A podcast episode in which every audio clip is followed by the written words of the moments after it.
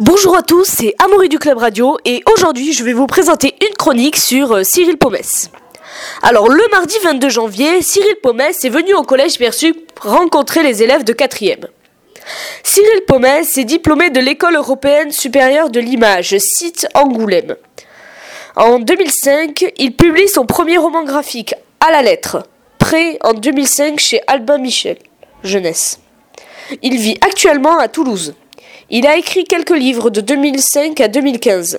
À la lettre près, 2005, Chemin de fer, 2009, Vie tranchée, 2010, Sortie de route, 2011, Le printemps des Arabes, 2013, La, la Dame de Damas, 2015. Sa prochaine BD, qui sortira en avril 2019, est une adaptation d'un roman.